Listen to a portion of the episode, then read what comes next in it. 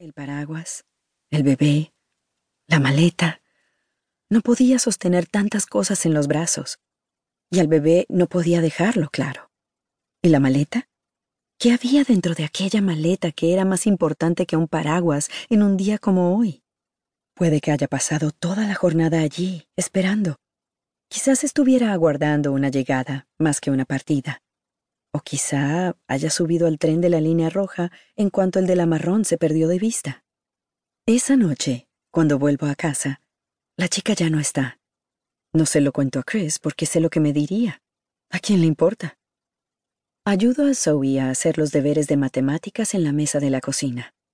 Dice que odia las mates. A mí no me sorprende. Últimamente odia casi todo. Tiene 12 años.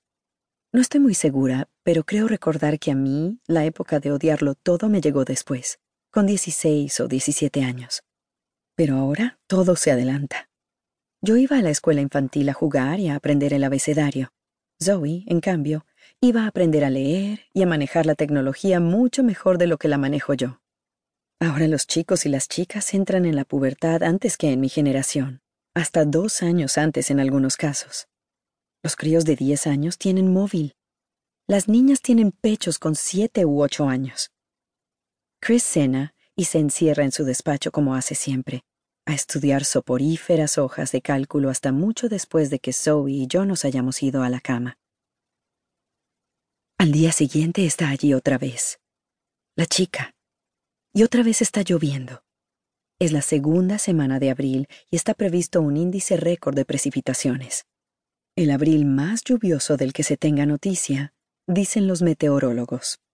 Ayer, en el aeropuerto O'Hare, cayeron 9,8 centímetros cúbicos. El agua está empezando a colarse en los sótanos, a acumularse en los badenes de las calles más llanas. Se han cancelado y retrasado vuelos.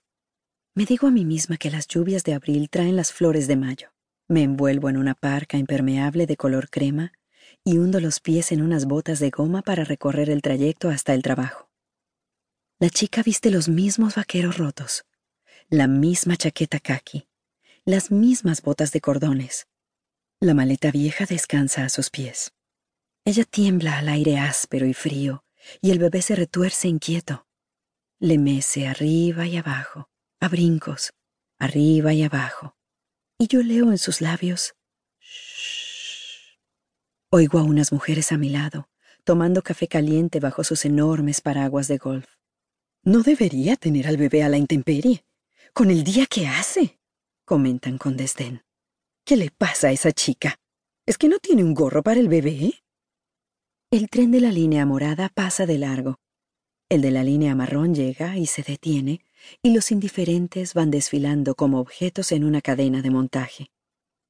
Me quedo rezagada de nuevo deseando hacer algo sin parecer entrometida ni ofender a la chica.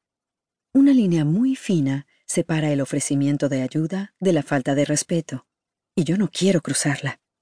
La chica podría estar aquí con su maleta, sosteniendo al bebé bajo la lluvia, por un millón de razones, aparte de la que se agita, insidiosa, en un rincón de mi mente, que no tiene a dónde ir. Trabajo con personas sin recursos, inmigrantes en su mayor parte. Los datos de analfabetismo en Chicago son abrumadores. En torno a un tercio de los mayores de edad son analfabetos funcionales. Es decir, que no pueden rellenar una solicitud de empleo, ni leer los carteles indicadores, ni saber qué parada de metro es la suya, ni ayudar a sus hijos a hacer los deberes. Las caras que adopta la pobreza son pavorosas. Mujeres mayores acurrucadas en bancos de parques urbanos, o empujando un carro de la compra cargado con todas sus pertenencias, o rebuscando comida en la basura, hombres recostados contra las paredes de los rascacielos durante los días más gélidos de enero, profundamente dormidos, con un letrero de cartón apoyado contra su cuerpo inerte. Una ayuda, por favor. Tengo hambre. Que Dios los bendiga. Las víctimas de la pobreza habitan en infraviviendas, en barrios peligrosos, su alimentación es insuficiente en el mejor de los casos. Con frecuencia pasan hambre. Tienen poco o ningún acceso al sistema sanitario, a una vacunación adecuada. Sus hijos van a colegios infradotados. Desarrollan problemas de conducta, conocen la violencia de primera mano.